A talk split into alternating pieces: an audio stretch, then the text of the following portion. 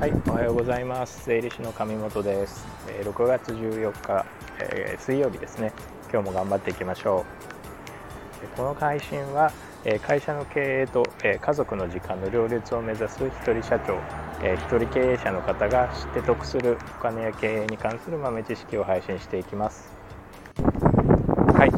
第8回の今回は、え一人社長おすすめの節税手法3選というテーマでお話ししていきたいと思いますはい、前回ですね第7回の、えー、配信の時にですね節税を目的にするのではなくて節税はあくまでお金を貯める会社にお金を残すための手段として活用すべきというふうにお話をしました。はいでえー、節税というのはですね、まあ、極論を言うと経費を増やすという行為しかないよねっていう話はしたんですけれどもじゃあ結局経費を増やしてしまうと経費っていうのはお金の支出を伴いますから結果的に利益が小さくなる売上から経費を引いた利益は小さくなって、えー、税金自体は安くなるんですけれども結局手元に残るお金が少なくなってしまっては元も子もないよねというお話をさせていただきました。なので節税というのはあくまで手段であってお金を残す手段であって目的ではないのでお金税金を安くすることが目的ではないので適切に納税をしながら会社にお金を残していきましょうというお話ですねでその中でじゃあ会社にお金を残すという目的に合致する節税の手法というのが実はありましておすすめ一人社長の方にはおすすめの手法が3つありますので、ま、その中について中身について解説していきたいなと思います。はい、えー、一人社長おすすめの節税1つ目は中小企業倒産防止共済への掛け金の支払いですね。これ早速ですね、えー、お金を貯める節税と言いながらお金払ってるじゃないかっていう話なんですけれどもこの掛け金は非常に意味のある掛け金ですね、えー、内容はですね詳細は割愛させていただきますけれどもえ本来はですねもともと中小企業の方が、ま取引先が倒産してしまった時にこの掛け金をかけていると、まあ、大きなあの倒産の大きにしてお金を借りられるというような掛け金なんですけれどもそれを目的に掛け金をかけているという方はほとんどいらっしゃらなくてこの掛け金は節税を目的にかけている方がほぼ8割9割なんじゃないかなと思います。はい、なんでおすすめなのかというのはですねこの掛け金がまず、お金をお支払いした時に全て経費になります、月額20万円までかけられるんですけれども全て経費になります。でお金出てってるじゃないかっていう話なんですけれどもこのお金は40ヶ月以上かけるとですね満額え解約したら満額返ってきます100%返ってきます100%返ってくるっていうのはあの生命保険とかですね貯蓄型の保険では基本かんあのまずありえない内容になりますのでそれも4年という短期で返ってくるっていうのはありえない形になりますので、まあ、万が一何かあれば解約をしてお金を戻すこともできますし、えー、あとは有事の際には貸付金の制度に振り替えることができますので、まあ、この掛け金をそのままお金を借りるという制度によって戻すことができると。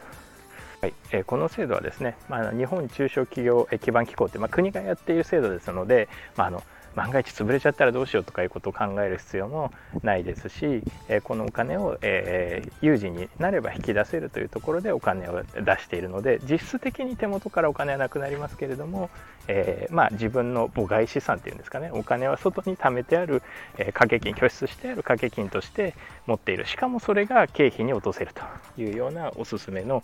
えー、掛け金になっています。で鋭い人はですねこれかけた時が掛け金、えー、経費になるんなら帰ってきた時は収入になっちゃうんじゃないのっていう話ですねでまさにその通りなんですけれども、まあ、ここは税理士さん、の腕の見せ所等々あると思うんですけれどもまあ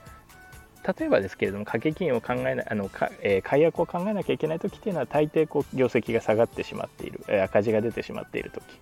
ですとか、えー、業績が不安定な時ないしは、まあ、そのままうまくいくっていうような時には、えー、何も問題はなく、えー、退職の時までプールする形になりますけれども、まあ、業績が不安定であれば赤字とぶつけられますし、えー、万が一万が一ですかねあの運よく、えー、会社を畳むまで、えー、ないしはご自身が退職されるまで、えー、持っていられるようであれば、えー、退職する時に掛け金を解約してそれを原資に退職金を払うというようなことができます。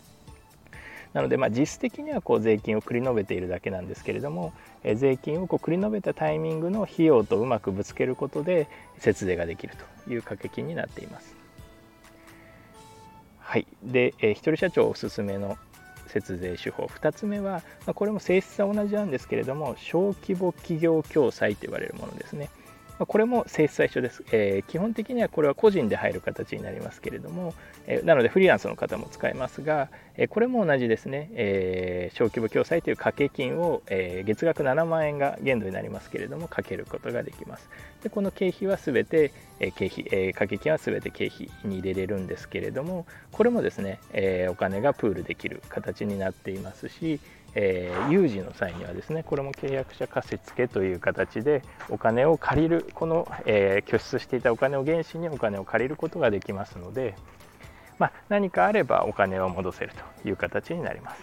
でなんでこれは、えー、中小企業倒産防止共済経営セーフティー共済と言われる1つ目にお話ししたものよりもちょっとおすすめ度が1個下がるかというと、えっと、有事になっても解約はできない基本的には会社が潰れるですとかご自身が60歳ですかねを迎えるというような要は退職金の積み立てのためにやっているものになりますので何かあってもお金を解約して戻すということはできないという形になっていますただですねあの借り入れるその掛け金を原資にお金を借り入れることができますので、まあ、結果的にはお金を戻す手数料かかりますけれどもお金を戻すことができると。ただその掛け金の手数料なんていたかが知れてますので節税というのはですね、えー、税率が2割3割、えー、ある方はそれだけで3割以上の得をしているわけですから1%の手数料というのはまあたかが知れていると。いう形になりますので、まあ、よく借金をしてでも小規模共済かけろと言いますけれども、まあ、まさにその通り一つ観点として合ってるのかなというふうに思います。はい、で3点目はですね、まあ、これも結果的には支出を伴ってしまうんですけれども、まあえーと、家計費を経費にしましょうというような観点に合法的に経費にしましょうという観点ですね、えー、社宅制度というものです。これは会社をやっている一人社長の方しかできません。でかつ持ち家ではなくてご自宅を賃貸している方ですね。持ち家だとちょっとできないですけれども賃貸している方であればその今借りている個人で借りている、えー、借り屋でですね。ご自宅を法人の契約に切り替えていただいて法人が契約しますとそして法人からこの賃料を払うということでこの賃料を経費にすることができますと。はい、そうするとまあ実質的に個人で払っていた経費を法人の経費にすることができますので、まあ、その分お給料節約できたりとかですね、まあ、そもそも税金を安くできるというようなメリットがあります。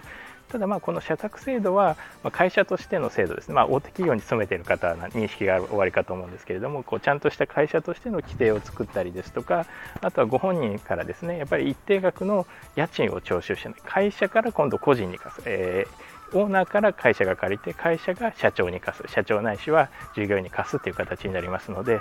まあ、一定の賃料を取らなきゃいけない、まあ、1割から3割程度かなと思います、まあ、ちょっと豪華な場合は5割というような話になりますけれども、まそういったスキームをですね整えることで、えー、今までご自身で払っていた社宅、えーえー、ごめんなさい借り家の家賃をですね住居の家賃を法人契約にして経費に落とすことができるというような形になります。まあ、以上おすすめは3点ありますね。まあ、いずれも、えっと、形式的にはキャッシュアウトを伴うんですけれども、キ支出を伴うんですけれども、そのお金をいつでも戻せる、ないしは有事があればお金を借りれるというような制度のもとお金を出すというような形ですので、結果的にお金がなくなっていない節税というのが一番おすすめなんですね。経費と経費を増やして節税をしてしまうと、結局手元に残るお金は少なくなってしまいますから、まあ、こういった制度を使って実質的には手元のお金少し減ってしまいますけれども何かあればお金が借りれる状態を、えー、作った上で経費を作るというのが税理士おすすめの節税手法かなというふうに思います。はい、あとは番外編ですね。番外編なんか小売りとか卸売りをやっているような方はぜひご検討いただきたいまあ何しろ製造業でもいいですねで、え、何かというとですね、まあ、決算が近くなってきた時に在庫を抱えているような方ないしは設備を抱えているような方はぜひ検討いただきたいんですけれどももう不良になってしまった在庫ですね、まあ、要は季節性の商品もあると思いますし、まあ、何年か取ってたんですけれどもやっぱり売れないねっていう商品あると思います。これ皆さん感覚的には前に買ったものだから経費に落ちてるんじゃないかと思うと思うんですけれどもこういったものはですねあの在庫という形で資産に計上してるんですね、まあ、結論から言うと経費に落ちていないんですね。なのでこういう不良の在庫とか、えー、不良の設備がもしあった時に、えー、のちょっと今年利益が出たから節税したいなっていう時はですねそういった、まあ、不良在庫であれば、まあ、安売りのセールをするですとかないしはもうどうしてももう売れないというものは捨ててしまう。廃棄してしまう、設備なんかそうですよね。もう売れないのであれば廃棄して、はいえー、売れない使えないのであれば廃棄してしまうと。いう形になると、まあ、これえ設備もですね在庫も過去にお金を払っているので厳密にはキャッシュアウト伴ってるんですけれども、え現時点で捨ててしまうことによってこれを経費に落とすということができますので、まあ、もし卸売業ですとか、え小売業、え製造業ですね、まあ、在庫とか設備を持っているような方はですね期末日付近、え決算日が決算が近くなってきてまあ、どうしてもちょっと節税もう少しお金を減らし税金を減らしたいなっていう時は、まあ、そういう手法があのキャッシュアウト伴わなくておすすめなのかなというふうに思います。はい、やっぱりですね節税っていうとですねかなり強いキーワードになるので、まあ、いろんな業者がいますよね、えー、決算社長に向けて、えー、いい節税商品ありますよという形でお勧めする場合があります、まあ、直近では何でしょうねドローンをたくさん買ってえ貸し出しましょうと。でこのドローンを買った経費は全部経費として一時に落ちますよと。でこのドローンを貸したお金っていうのは5年間で戻ってくるので最終的には年利何パーセントで運用できますよと。いうようなものですね。最近だとあとはコインランドリーをやりましょうとかですね。えー、ドローン、あドローンごめんなさい、ドローン言いましたね、えーと、マイニングの設備ですね、えー、暗号資産を発掘するマイニングの設備を一時に投資して、5年10年で運用していきましょうですとか、まあ、最近だと個室サウナみたいなのも始まってるみたいですけれども、まあ、要はですね、えー、どれも最初にお金を払うわけですね。払ってそれが運が良ければ全部戻ってくるよっていう話なので皆さんこれ半分博打に近いものだと思います、まあ、中にはちゃんと利益が出るものもありますけれども、えー、いずれもですねキャッシュのお金の支払いを伴って節税するものになりますので、まあ、大体こういったものはその何年経ってから回収できるものなので手元にお金残らなくなっちゃうんですね。